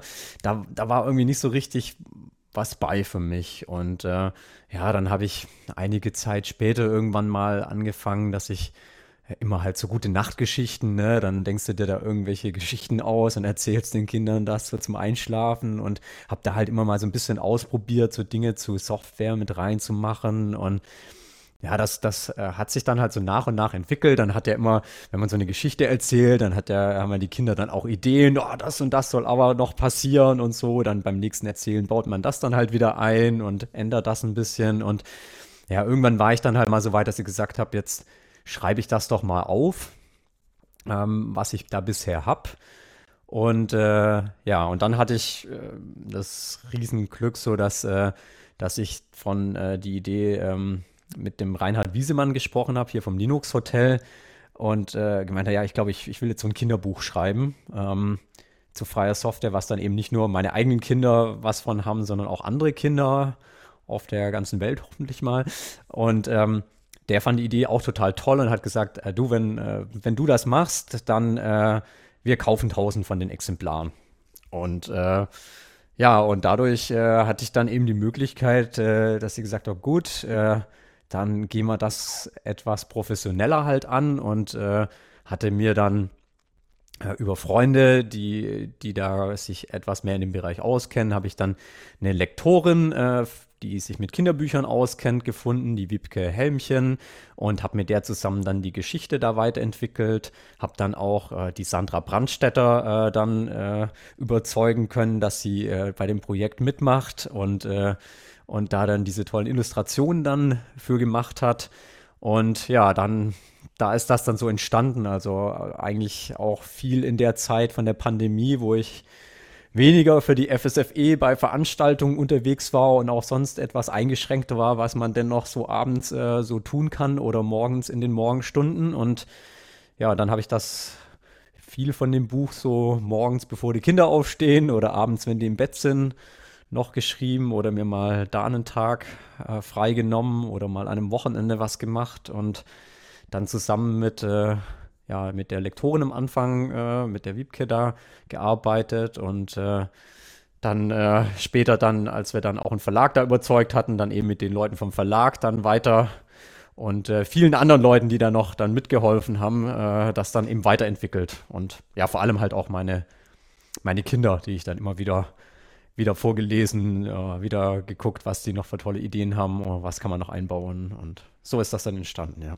Ja, das meint man ja gar nicht, wie viele Leute da schlussendlich daran beteiligt sind, ne, an so einem Buchprojekt. Aber ganz wichtig finde ich, was du gesagt hast, dass äh, das Buch ist ja Quality Approved bei deinen Kindern. Ja. Ne, kann man so sagen. Da, ja, nicht nur approved, sondern also da sind ganz viele Ideen und Sachen drin, die eben von, von denen mitkamen. Ne? Also, mhm. Ja, wie ist das jetzt mit der Zielgruppe? Also ganz klar Kinderbuch, also wenn man sich das durchliest, anschaut. Aber ist es wirklich so? Ich meine, äh, was gibt's denn sonst noch so? Harry Potter ist auch ein Kinderbuch. Äh, lesen auch viele andere. Also richtet sich das Buch explizit wirklich an Kinder oder richtet es sich auch an Jugendliche, Erwachsene, vielleicht sogar an ältere Leute? Also ich habe von, ich hatte ja dann einige Testleser und habe das auch mehreren Leuten vorgelesen oder die lesen lassen und mir Rückmeldungen geben lassen. Und äh, da habe ich auch von einigen die Rückmeldung bekommen, so, oh, das, äh, das schenke ich aber den und den Freunden von mir, damit die endlich mal freie Software verstehen, äh, was ich da eigentlich mache. Und ähm, also ja, wir haben dann jetzt mit dem Verlag gesagt, das ist so die Zielgruppe 6 plus, ja. Und ähm, auch, auch als Vorlesebuch, also dass man das mit Kindern zusammen vor, also lesen kann und dann halt auch auf die Fragen eingehen kann, die die Kinder dort haben und das eben somit auch als, als Anlass nehmen kann, um, um über das Thema halt äh, mit denen zu sprechen. Und ist aber gleichzeitig natürlich auch was, äh, also viele von den Erwachsenen haben mir dann auch gesagt, sie fanden es selber total toll, sie wollen das verschenken. Das ist, äh, ich, ich könnte mir auch gut vorstellen, dass das einige für einige Unternehmen, die mit freier Software Geld verdienen, dass das für die toll ist, wenn sie das äh, an äh, Kunden weitergeben können oder potenzielle Kunden weitergeben können, dass die besser verstehen, was ist denn da der Unterschied äh, zu freier Software und proprietärer Software. Ja, also ich, ich glaube, dass das, äh, das, äh, also wir hoffen sehr stark, dass, dass das eben nicht nur Kinder dann erfreut, sondern dass da auch Erwachsene an der Art und Weise, wie freie Software dort erklärt ist, ihren Spaß haben und ein paar Dinge, die da drin sind. Also das ist ja bei tollen Kinderbüchern ist ja eigentlich immer auch so, dass ein paar kleinere Insider oder ein paar kleinere Witze drin sind, die äh, die Erwachsene dann toll finden. Da muss man den Kindern dann vielleicht auch nicht erklären alles, aber das findet man dann selber beim Vorlesen halt auch toll. Mhm, und äh, das habe ich schon auch versucht, dass wir das so ein bisschen mit reinbekommen. So. Da kommen wir noch zu, zu den Insider-Sachen. Aber jetzt Spoiler-Alarm. Also alle, die das Buch kaufen wollen und nicht wissen wollen, was da drin steht, die können jetzt mal ihre, ihre Ohrstöpsel rausziehen oder die Lautsprecher runterdrehen. Ähm, magst du in aller Kürze erzählen, worum es geht, ohne den Hörerinnen und Käufern den Lesespaß zu verderben? Ja, dann mache ich mal so ganz, ganz kurz, ja. Ähm, also es geht grob äh, um, um zwei Personen. Einmal die Ada. Und Ada ist äh, ein Mädchen, ähm, was äh, sehr gerne mit Technik tüftelt und äh, dabei auch mit auf Software stößt und entdeckt, was man alles mit Software und Technik ähm, tun kann, wie viel Spaß das macht, wenn man, äh, wenn man da Dinge äh, programmieren kann und was man da alles für tolle Geräte bauen kann. Und äh, gleichzeitig gibt es eben den großen, äh, weltberühmten Erfinder, den Zangemann, der äh, so tolle Erfindungen immer gemacht hat, dass mittlerweile auf der ganzen Welt alle Computer von ihm sind und in allen Geräten eigentlich auch äh, die Computer von ihm eingebaut sind. Alle Menschen wollen seine Geräte haben, weil das sind natürlich die tollen Zangemann-Geräte und alle wollen das. Jetzt ist es aber so, dass äh, dass der Zangemann eines Tages mal also in die Stadt geht, äh, um seine Erfindung mal wieder anzugucken, wie die so genau funktionieren, äh, wie die, die Leute die verwenden. Äh, da fährt ihn auf einmal so ein Kind mit so einem Skateboard, eins von seinen Skateboards mit seinem Computer drin, voll gegen Schienbein. Und da wird er auf einmal dann ziemlich wütend und äh, fängt dann an, ein paar Entscheidungen zu treffen, dass da dann auch so ein paar merkwürdige Dinge passieren, so mit den ganzen Geräten. Und das ist dann eben der Punkt, an dem dann Ada dann schon auch erkennt, woran das so liegt, dass diese Dinge passieren. stopp, stopp, stopp, Cliffhanger, das muss reichen. Alle sind, okay. jetzt, alle sind jetzt ganz gespannt, wie die Geschichte denn weitergeht. Ja. Ich, muss, ich musste den Matthias da jetzt abbrechen, weil jetzt danach kommt ja der spannende Teil der Geschichte. Und ja. äh, wir wollen euch ja nicht den Spaß verderben. Ähm, Jetzt gibt es ja eben die Hauptprotagonisten, du hast es schon gemacht, da gibt es Zangemann und da gibt es die Ada und da gibt es ihren Bruder, der heißt Alan. Und als ich das Buch gelesen habe, also ich weiß nicht, vielleicht entsteht das jetzt auch nur aus meiner IT-Blase heraus, da kamen mir natürlich sofort bestimmte Personen in den Sinn. Also bei Zangemann, wobei das ist vielleicht etwas weit hergeholt, da fiel, fiel mir dann Mark Zuckerberg ein. Bei Ada habe ich natürlich direkt an die Frau von Charles Babbage, also Ada Lovelace, einer der ersten Programmierer, Programmiererinnen gedacht. Und Alan, der Bruder, da habe ich halt an Alan Turing gedacht. Stimmt, stimmt das oder nicht? ähm, ja, also bei Ada war, war definitiv, ich wollte halt, äh, also ich wollte ein Mädchen haben, weil ich denke, dass äh, das ein Problem, was wir heutzutage haben, ist, dass äh, dass zu wenig Mädchen und Frauen mitbestimmen, wie äh, Technik gestaltet wird. Deswegen wollte ich auf jeden Fall ein, eine Protagonistin, mit der sich Mädchen gut identifizieren können. Und ich meine, da ist es halt recht naheliegend, so die erste Programmiererin, die es halt insgesamt so gab auf der Welt, äh, dass man der ihren Namen nimmt. Und äh, deswegen, ja, das fand ich hat ein schöner Name und äh, hatte ich den dort für ausgewählt. Das war relativ früh klar, dass äh, das Ada Ada heißt. Äh, die anderen, äh, die damit vorkommen, das sind dann äh, hast du schon richtig so gesehen, da, da gibt es einige Parallelen zu äh, Personen, bei denen ich denke, ach, das ist doch ganz schön, wenn man das auch so mit als Anlass nehmen kann beim Vorlesen oder nach dem Lesen, dass man den Kindern noch erzählt, so wo, wo kommen die denn äh, so her, wer sind denn die Leute, also Alan Turing oder jetzt also in dem Buch im Deutschen Alan, äh, oder auch, ja, die äh, ein paar, ähm, einige von den anderen Namen äh, auch, äh, wenn man dann so ein bisschen nachschaut. Äh, ich will da auch nicht alle jetzt sagen, wer das ist, aber ich denke, wenn man so ein bisschen nachschaut, dann findet man auch andere interessante Leute, die ich vielleicht nicht damit gemeint habe, aber ähm, wo es spannend ist, da mal mehr zu von erfahren, was, was, die, was die gemacht haben. Jetzt, äh, was den Zangemann angeht, äh, das, das finde ich ganz lustig, weil äh, immer wenn ich mit Leuten spreche, meinen die so, ja, das ist ja total klar, wer das ist. Und äh, aber das Lustige dabei ist, dass es jedes Mal jemand anders ist.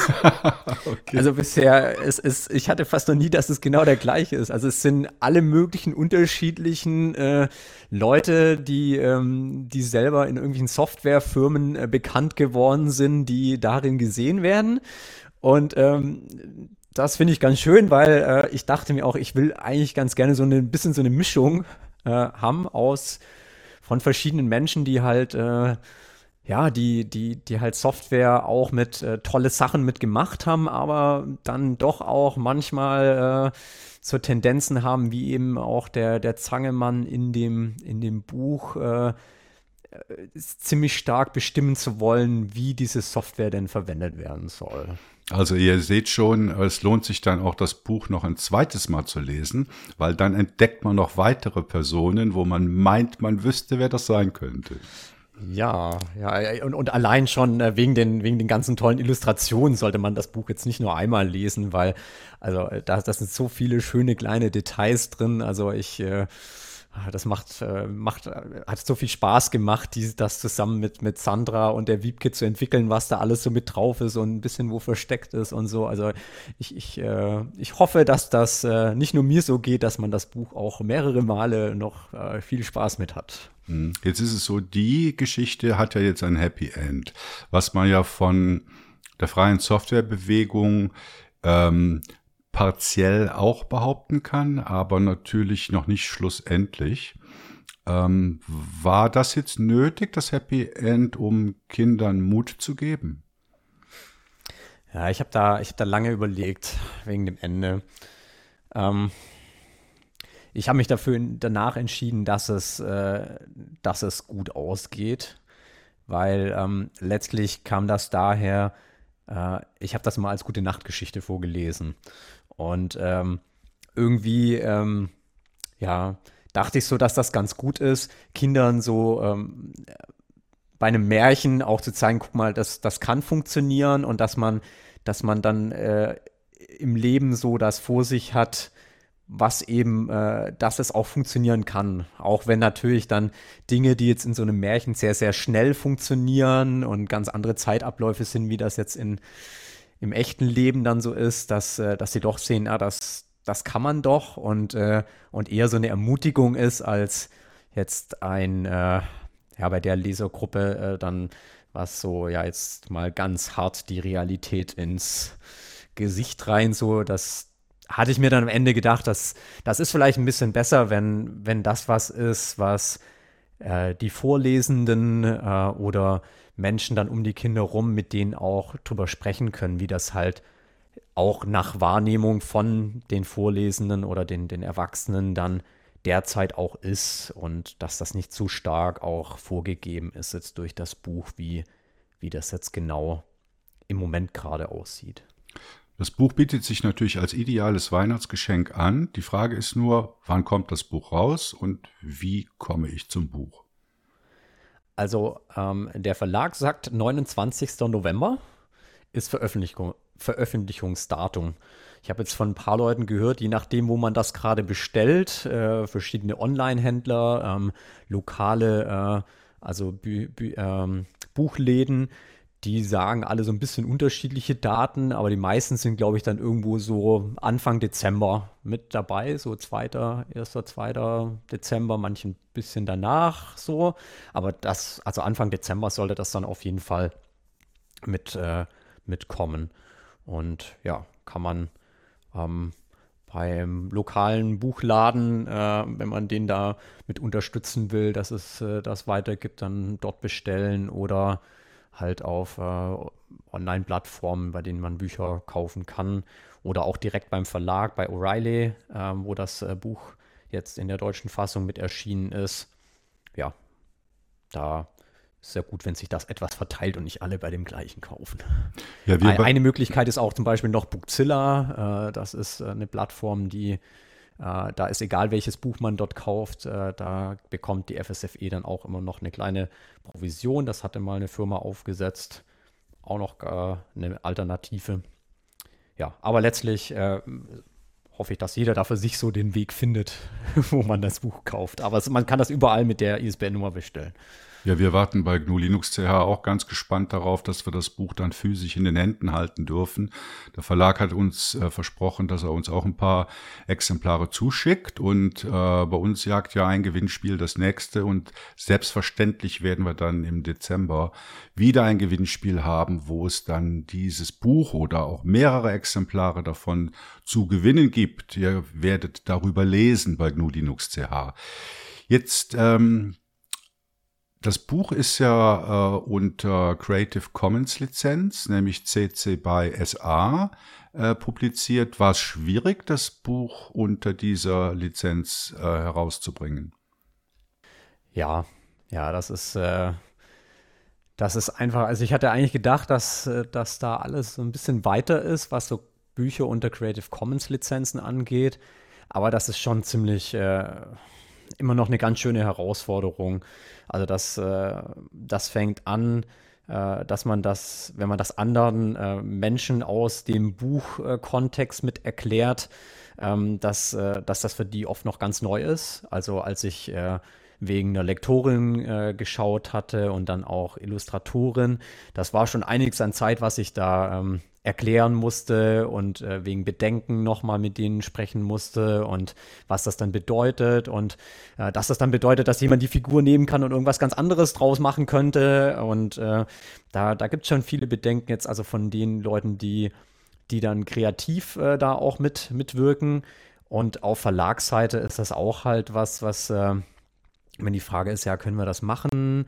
Ähm, ist das dann, äh, ist unsere Investition, die wir dann da in das, in das Buch machen, können wir das dann also wieder rausbekommen, äh, dass das für uns kommerziell dann ähm, sinnvoll ist?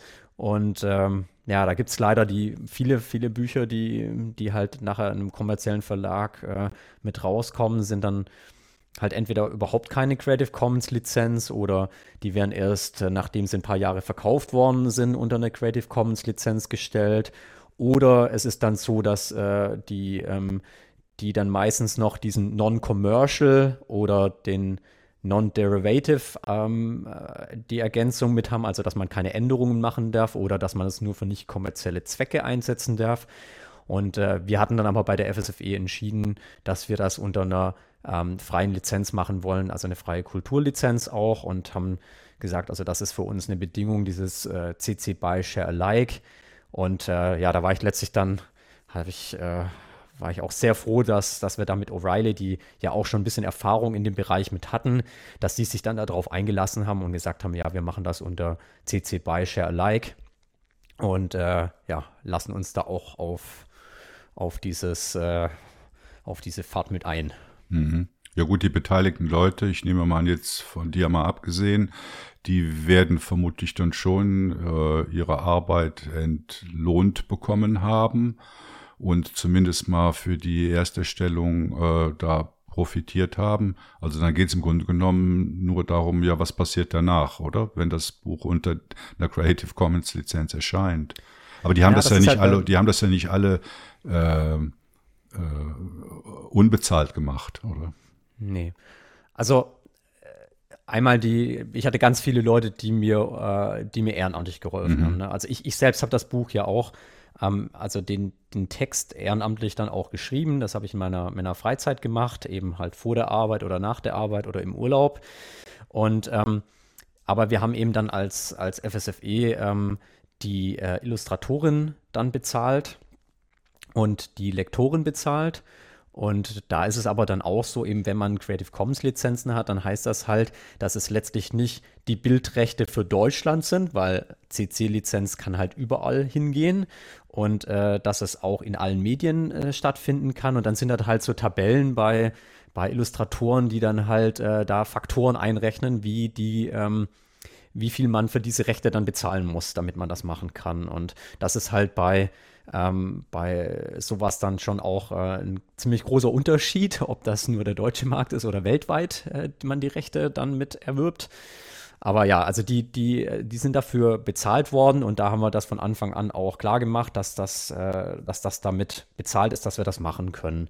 Aber für den Verlag ist es natürlich auch noch eine, äh, eine Entscheidung, weil ähm, natürlich dann das E-Book, das kann einfach allen Leuten weitergegeben werden. Man kann Kopien von dem Buch machen, also dass man das auf den Kopierer legt und einfach mal äh, Kopien davon macht und die weitergibt und auch verkaufen könnte, wenn man, wenn man will. Ähm, das, äh, das würde halt alles gehen. Und der Verlag hat natürlich auch noch andere Ausgaben. Ne? Also die, da ist auch eine Lektorin, die nochmal darüber geht. Dann sind Leute, die an dem Layout arbeiten, dass das dann nachher alles, alles passt und eben so gut aussieht, dann die Illustration und der Text äh, gut gesetzt ist. Dann äh, sind dort jetzt gerade Leute im Vertrieb, die durch Deutschland fahren und den Buchhändlern äh, das Buch vorstellen, damit das dann dort in den Regalen und im Schaufenster und auf den Tischen steht. Und äh, dann äh, werden äh, Pressemitteilungen geschrieben, Journalisten angeschrieben und so. Das sind natürlich alles Kosten, wo so ein Verlag auch gucken muss, ist das halt was, äh, denken die, dass sie dann trotzdem eben das reinholen können? Ähm, oder ist das was, was halt äh, vielleicht doch ja, wo sie sich unsicher sind, ob das dann nachher weiter gekauft wird, wenn eben so ein E-Book nachher überall im Internet äh, verfügbar auch mit ist. Also ich denke, der ideelle Nutzen für, natürlich für dich, aber auch für die FSFE, der ist sicher unbestritten. Aber gibt es denn wenigstens auch ein bisschen finanziellen Nutzen für den Verein? Ja, also wir haben äh, bei Büchern ist es ja dann so, dass man dann so äh, meistens als Autor so eine Beteiligung kriegt, einen bestimmten Prozentsatz. Und das ist äh, bei uns auch so, dass wir ähm, dann pro äh, Buch diesen Nettoerlös dann einen äh, kleinen Prozentsatz dann bekommen. Also das ist äh, äh, Okay, ich, ich weiß gerade gar nicht, ob ich das sagen darf, wie das für den Verlag ist, aber ja, äh, das ist halt ein, ein, kleiner Prozentsatz von dem, von dem Nettoerlös, geht dann an die FSFE bei dem Buch. Aber das, also der Teil war jetzt nie das, äh, das worum es uns eigentlich geht. Und ich denke auch mal, also wir haben in dem Buch dann auch einen Verweis drin auf unsere Webseite, wo man dann, äh, die sind jetzt heute äh, bei mir angekommen, Sticker äh, bestellen kann, wo dann Ada und Zangemann drauf sind und äh, anderes Infomaterial und äh, und wenn wir das halt immer dann auch kostenlos rausschicken, dann denke ich mal, dass das da auch viel von davon dafür verwendet wird, dass wir dann eben den Leuten, die sich erstmal über das Buch zu freier Software interessieren, dann mehr Informationen dann auch zuschicken können. Mhm. Ja, liebe Hörerinnen, also äh, ich kann, wir nennen hier keine Zahlen, aber ich weiß es auch von anderen Buchprojekten, das, was da beim Autor oder den Beteiligten hängen bleibt, ist weniger, als ihr denkt, aber wenigstens ist es etwas. Es ist meistens so, glaube ich, zwischen fünf und 20 Prozent, wenn man ein ganz toller Autor ist ja. oder so, dann vielleicht auch mehr. Aber also das sind, ja, das ist eher so der, der Bereich, über ja. den wir da sprechen, ja. Genau. Und das ist, das ist nicht äh, von dem Verkaufspreis, sondern von dem, äh, das ist eigentlich eher von der Hälfte von dem Preis. Weil das dann äh, Händler kriegen dann auch immer noch fast die Hälfte äh, ähm, das äh, Buch äh, reduziert, weil die ja dann auch noch Kosten haben und ja. Da habe ich auch viel über Bücher und Buchhandel gelernt bei dem Projekt. Ja. Also Kinder und Jugendliche für die freie Sache zu gewinnen, ist natürlich ein Anliegen, was nicht nur der Matthias und die FSFE haben, sondern auch viele andere Organisationen, die sich im freie Software-Bereich da betätigen.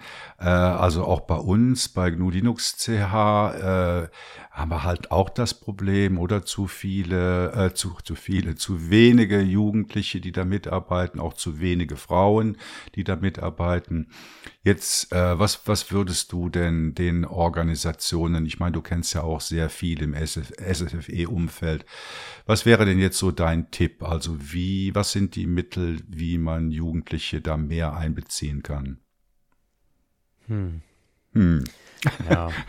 Also viele von denen haben Bücher ja in dem Konk viele in dem, dem Umfeld haben ja viel mehr Erfahrung, als ich jetzt letztlich ganz konkret schon damit habe. Aber also ich, der, der Grund, warum ich ja jetzt auch das Buch geguckt habe, dass wir das äh, möglichst vielen Menschen dann verfügbar machen, ist, dass ich denke, dass es dass man sehr, sehr früh schon einfach mit Kindern über das Thema sprechen sollte und die dafür interessieren sollte, so was, was die ganzen Computer um uns rum machen. Und wenn da mal so ein Grundinteresse da ist, dann finde ich, dann gibt es auch schon tolle Angebote. Also wir haben jetzt äh, auf äh, ada.fsfe.org fangen wir gerade an. Ich hoffe, da machen noch viel mehr Leute mit und, und helfen dort, dass wir dort noch mehr Bücher zu ähm, Software, zu mehr ähm, mehr andere Ressourcen, die auch äh, kostenlos auf Webseiten da verfügbar sind, zu Online-Kursen, zu äh, eben aber auch Gruppen, die, die da aktiv sind und die, die Kindern dann helfen, ähm,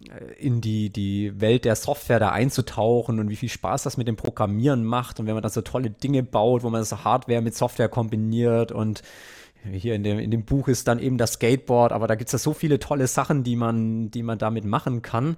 Und ähm, ja, ich denke, da, da ist einiges schon mit da.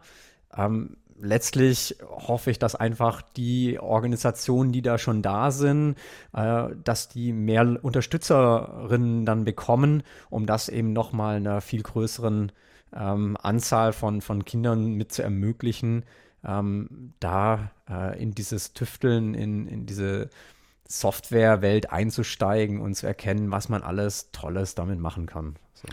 War Ada und Zangemann jetzt so ein einmaliges Buchprojekt für dich oder bist du jetzt angefressen, wie man in der Schweiz sagt? Und, und ist lustig, weil angef angefressen ist, äh, ist in, äh, in, in, Deutschland ja dann wieder ganz anders. Äh, von, da ist es so eher, dass man dass man das dann blöd findet. Nee, hier ist es positiv konnotiert, der ja. Begriff. Oder das Begeistertsein für etwas ja. äh, bedeutet das. Ja, wann kommt das nächste Buch von dir? Da bin ich jetzt auch schon, schon mehrmals gefragt worden, obwohl das ein hier noch gar nicht draußen ist. So. Ähm, also für mich, für mich ist es gerade so erstmal der nächste Schritt, dass das im Deutschen jetzt äh, rauskommt, äh, dass es dann viele Leute von erfahren und ähm, das erstmal äh, umzusetzen. Dabei bin ich gerade noch, äh, dass ich die englische Übersetzung gerade mit fertig mache und dann äh, vor der Herausforderung stehen, noch einen Verlag zu finden, der dann die englische Version unter Creative Commons äh, Lizenz mit veröffentlicht. Das ist das nächste, weil ich einfach nochmal möchte, dass eben nicht nur im deutschsprachigen Raum, sondern auch andere Kinder ähm, davon äh, die, die Geschichte mithören können. Und ähm, ja, dann ist eigentlich auch noch hätte ich ganz gerne, das kann ich dann nicht selber machen, aber ob wir vielleicht irgendwelche Möglichkeiten finden, dass es das dann in Französisch, Italienisch, Spanisch und vielen anderen Sprachen eben auch noch gibt, weil äh, auch, auch außereuropäische Sprachen, weil ich denke, dass das einfach ein Thema ist, wo viele, viele, viele Kinder auf der ganzen Welt einfach davon äh, das mit, mit so die Möglichkeit kriegen sollten, dort ähm, in Software sich zu für begeistern und dann auch zu schauen, dass sie da ihre Zukunft mitgestalten können. Und da, also das ist gerade so mein Hauptfokus, erstmal da die Übersetzung zu machen. Und dann muss ich sagen, so, ich schließe es jetzt nicht aus, äh, dass ich vielleicht mal irgendwann noch mal ein anderes Buch schreibe, aber ähm, das ist jetzt so gewesen, dass äh, da hatte ich eine konkrete Idee, hatte eine Aufgabe, wo ich gesagt habe, das will ich damit erreichen und äh, ähm, also ich würde jetzt nicht einfach nur ein Buch, damit es halt irgendwie ein Buch ein zweites gibt, sondern wenn ich, wenn ich jetzt überzeugt bin, da fehlt noch was, da ist noch ein Aspekt, der mir wichtig ist, dass das äh, ähm, Kindern mit auf den Weg gegeben wird, dann ja, aber ansonsten, ähm, wenn ich merke, so, oh, äh, das ist es nicht, äh, gibt es da noch viele äh, Ideen, die ich für die FSFE sonst so habe, bei denen ich äh, bisher nicht genügend Zeit für hatte, wo ich auch erstmal daran arbeiten würde. Also ich will jetzt nicht so einfach nur Bücher schreiben, weil eine Fortsetzung immer ganz gut ist oder so. Naja, auf jeden Fall habt ihr jetzt mal von Matthias einen, einen, tollen Tipp für ein Weihnachtsgeschenk bekommen. Und wenn ihr wissen wollt, was es mit dem Himbeereis auf sich hat, dann kauft das Buch, lest das Buch. Matthias, herzlichen Dank für das Interview und ich wünsche dir ganz viel Erfolg mit diesem Buchprojekt. Vielen Dank, Ralf. Vielen Dank. Ja, ich hoffe, ihr habt jetzt äh, eine gute Idee, oder wie das mit den Weihnachtsgeschenken für die Kinder so läuft. Wir sind damit auch schon am Ende dieser 17. Folge für den Dezember. Ähm, wir sind froh, wenn ihr Feedback gebt, gerade zu den Punkten, die wir besprochen haben, wie sich das bei euch mit den Blasen verhält. Ihr könnt uns über Matrix, Telegram, Mastodon oder per E-Mail erreichen. Äh, die Adressen dazu findet ihr auf unserer Webseite. Über eure Mitarbeit in welcher Form auch immer sind wir sehr froh. Äh, auch dort findet ihr, also auf, auf unserer Seite GNU Linux findet ihr Angebote für die Zusammenarbeit.